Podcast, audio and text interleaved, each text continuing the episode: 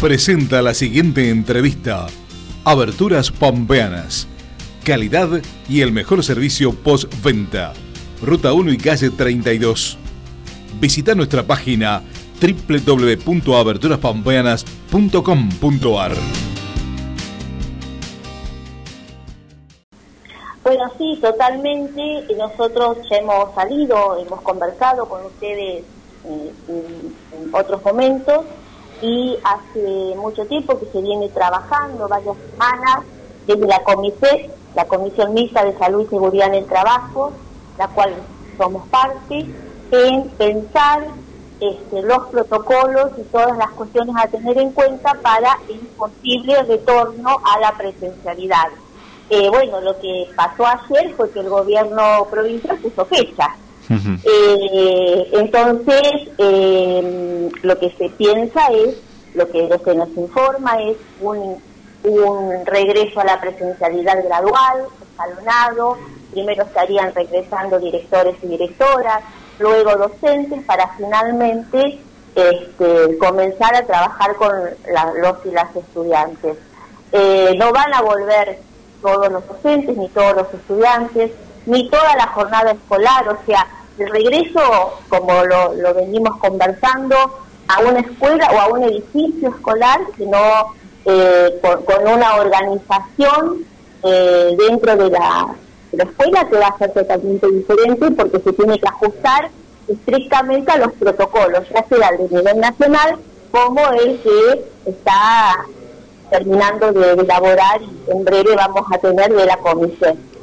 Y sobre todo, este, siempre escuchando la palabra de la autoridad sanitaria de la provincia y de la definición política. O sea que, por, como bien lo manifestás, va a ser un regreso diferente y sobre todo muy gradual, muy, muy en forma escalonada. Eh, por lo tanto, lo que hay que llevar es tranquilidad a las familias y y bueno, nosotros como representantes de los trabajadores y trabajadoras de, la educación, eh, decir que lo que hacemos como sindicato es eh, formar parte de la elaboración de los protocolos y después, obviamente, eh, hacerlos cumplir y que estén dadas las mejores condiciones en las escuelas para garantizar todo lo concerniente al, cuidado de la salud, a, todos los recaudos tomar para eh, estar este, en la escuela. Exactamente. Eh, por parte del Estado, en este casi este mes que falta hacia el 14 de septiembre, ¿qué es lo que debe cumplimentar? Perdón, no, no escuché, disculpa. Te decía por parte del Estado, digamos, ¿cuáles eh, son los requisitos que debe cumplimentar de aquí al 14 de septiembre? Bueno, fundamentalmente todo lo que tiene que ver con infraestructura escolar que las escuelas estén en, condiciones cumpliendo los 12 puntos de una escuela segura, que es un acuerdo paritario nacional de algunos de hace unos años y que desde la Comises venimos trabajando muy fuertemente, que tiene que ver con cuestiones eh, de, índole de, infraestructura, de agua potable, gas, eh, que las ventanas estén en condiciones y que abran, que bueno, que, que la escuela esté en condiciones edilicias y eh, correctas como para poder este, comenzar. Eso es fundamental. Después todo lo que tiene que ver con los insumos, el alcohol en gel, el jabón, el, bueno, la lavandina, la formación de personal no docente, docente, eh, de la comunidad toda, cómo nos vamos a mover dentro de las escuelas, cuáles van a ser los momentos de, de limpieza, de ventilación, eh, todo eso tiene que estar muy bien organizado y, en eso se está se está trabajando. Y nosotros estamos como eh, participando como bien te decía de la comisión y también diciendo bueno se tienen que dar todas estas condiciones para que una escuela esté en condiciones de abrir sus puertas este, a los estudiantes y a las estudiantes el 14 de septiembre. Exacto. Bueno, este, un aspecto también eh, tiene que ver justamente con, con la confianza que pueden llegar a tener los papás eh, respecto de mandar sus, sus, chicos a la, a la escuela, no teniendo en cuenta, digamos, toda esta situación sanitaria que, que estamos atravesando en este 2020. Eh, ¿Cómo va a ser ese protocolo? ¿Qué es lo que por ahí ya, ya está normado que se va a cumplimentar a partir del 14 de septiembre? Bueno, el protocolo eh, contiene este, los lineamientos generales del protocolo a nivel nacional que es de público conocimiento, ¿no? Eh, la, cantidad de alumnos, el, distanciamiento social, el uso del barbijo, el alcohol en gel, el lavado de manos en determinados momentos, cómo se tiene que utilizar el baño, que no tiene que estar la gente amontonada, eh, todos los espacios de uso común de la escuela, no solamente el aula, sala de profesores, de maestros, las cocinas, eh, todo eso está escrito en el protocolo y eh, tiene que ser de, cumplimiento sumamente eh, efectivo y, es importante que eso ocurra, o sea, tomar todos los recaudos que en realidad tiene que ver con todo lo que venimos haciendo y lo que venimos aprendiendo en esta pandemia, porque las políticas de cuidado, lo que venimos, cómo nos venimos cuidando en, estas cuestiones, lo, lo, lo, tenemos que replicar en la escuela. Con los, hay protocolos para entrar a un negocio, hay protocolos para ir a, una oficina, para ir a la, no a la cooperativa. Bueno, también la escuela va a tener protocolos específicos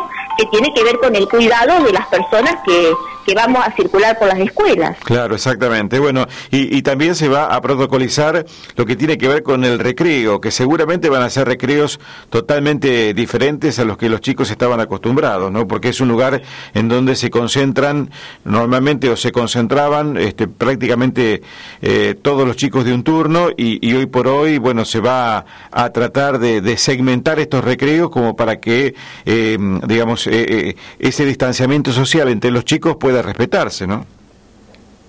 Sí, sí, totalmente. Inclusive se está pensando de eh, que los, los mismos alumnos y alumnas que están en un, en un espacio físico aula son los que estén en un, en un recreo con determinados cuidados, como vos decís, no encontrándose con chicos de otros cursos, si es que los hubiese. Digo, todo esto tiene que estar muy bien organizado y por eso requiere que nos formemos, por eso de acá los próximos días va a haber una formación para docentes, no docentes, eh, mucha información que va a llegar a la comunidad, a la familia. Eh, eso es fundamental para que todos sepamos cómo movernos en la escuela. Claro. Eh, ¿Ya tienen como gremio, Roxana, algún tipo de evaluación de cómo ha estado funcionando esta etapa de, virtualizar, de, virtualidad forzada que, hemos tenido que tener este año 2020?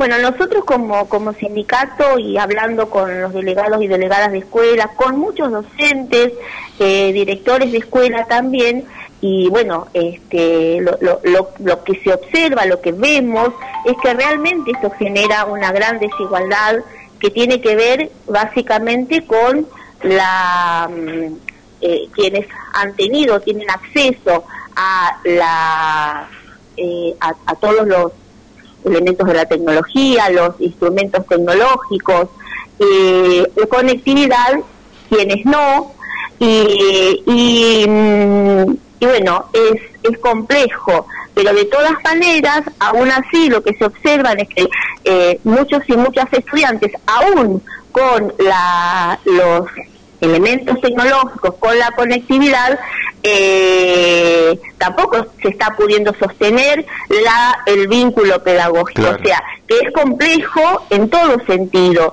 Eh, más allá de lo que siempre decimos, nos pusimos al hombre esta situación, salimos a trabajar, eh, las escuelas rápidamente se organizaron y esto es importante también porque no se perdió mayoritariamente la continuidad pedagógica y el vínculo pedagógico con los alumnos y las alumnas.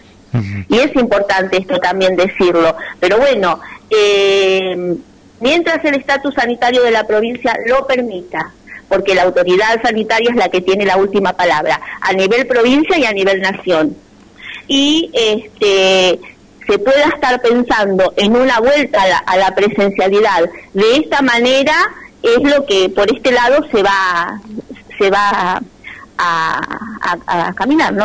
A, seguir. Exacto. Eh, respecto del protocolo, señalabas eh, que obviamente que se va a tener en cuenta el protocolo marco a nivel nacional ya establecido. ¿Tendrá alguna particularidad que tenga que ver con lo local, con lo provincial, con lo pampeano?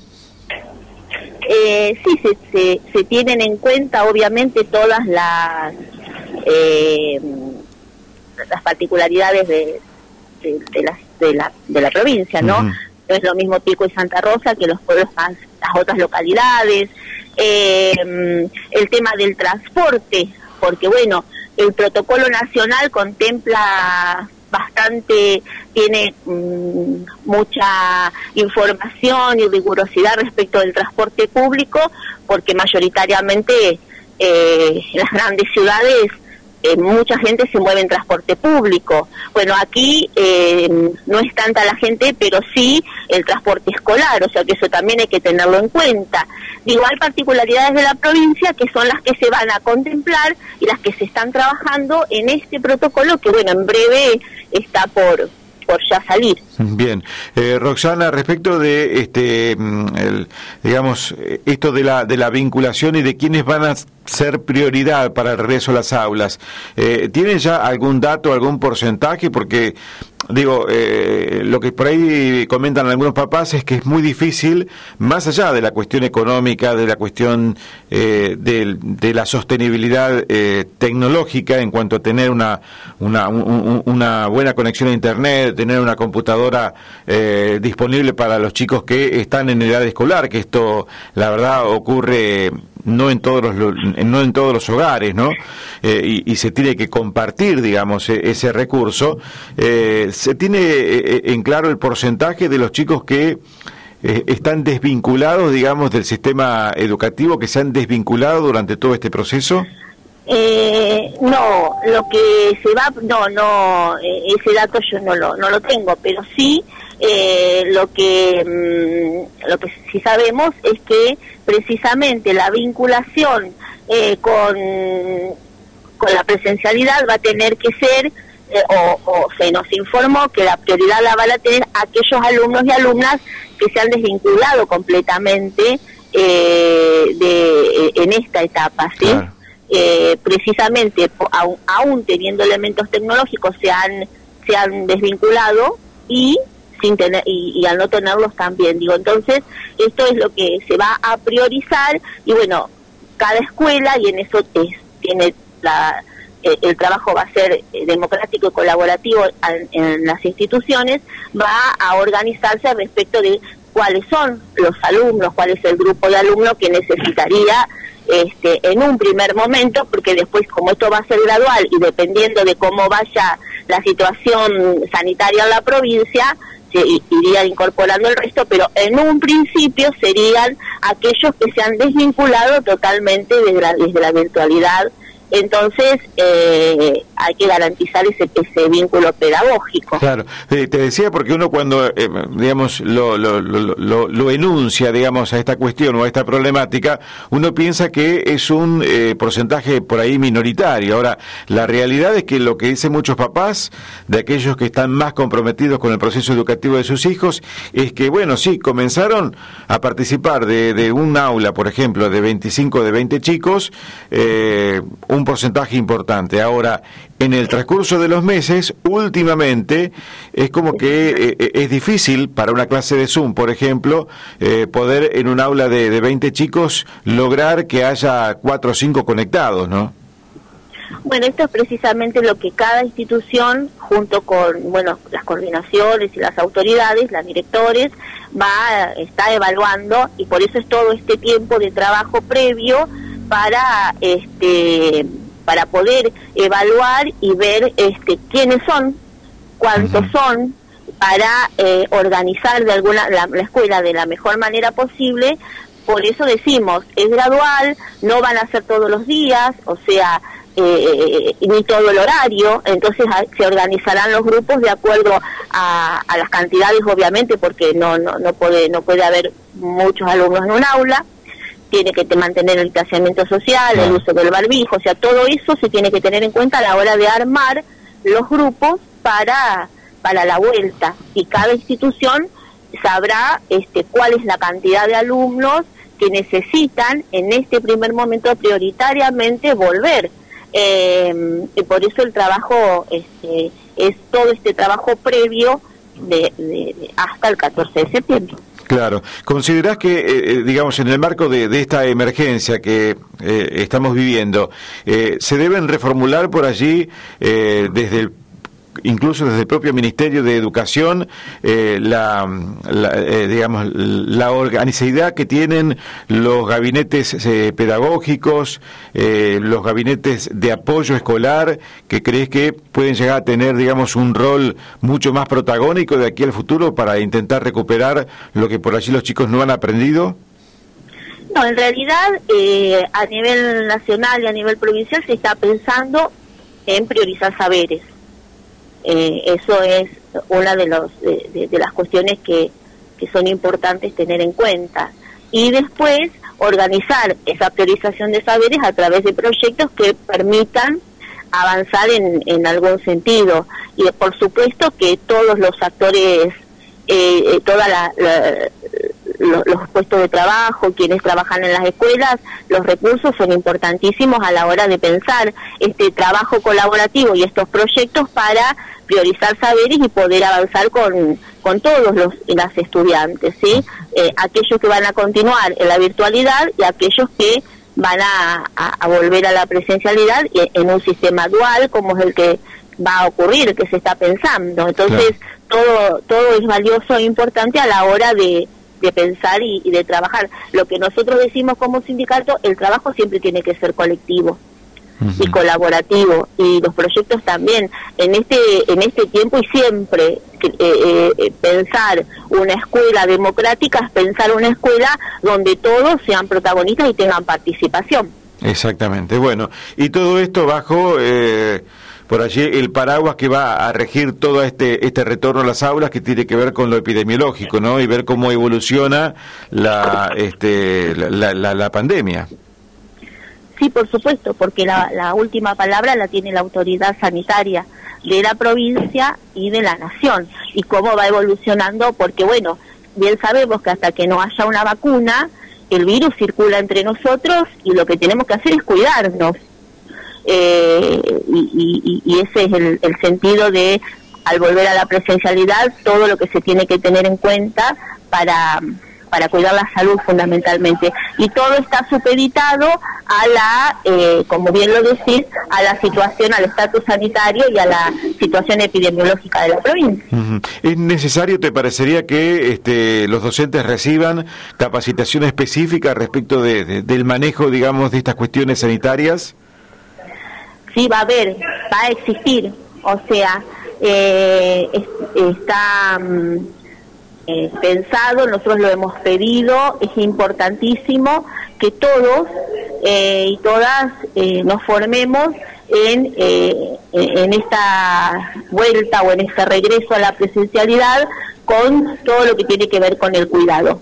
Son hábitos que tenemos que aprender y que tenemos que después este, transmitir. Bien, Roxana, como siempre, muchísimas gracias. Y no sé si quieres agregar algo más, si te parece interesante que los papás, sobre todo, conozcan alguna otra este, eh, temática que no hemos abordado en la, en la charla. Em, simplemente llevar tranquilidad, o sea, y esto sí desde UTELPA lo decimos, eh, tienen que estar dadas todas las condiciones, las mejores condiciones para el regreso. Y entonces, y bueno, vamos nosotros a trabajar fuertemente para que eso ocurra, llevar tranquilidad de que se está trabajando muchísimo para garantizar este, todo lo, referente al cuidado de la salud. Y bueno, eh, eso es fundamental para mm, poder después volver a la presencialidad con este, la seguridad de que vamos a, cuidarnos y a cuidar a los demás y a estar todos cuidados. Exacto. Bueno, perfecto, Roxana, como siempre, muchas gracias. ¿eh? No, a ustedes, un abrazo. Un abrazo grande. Allí estaba la palabra de Roxana Gugliara, la secretaria de UTELPA, aquí en la seccional General Pico, eh, contándonos un poquito de cómo este, el gremio visora que va a hacer este retorno a la actividad áulica a partir del próximo 14 de septiembre.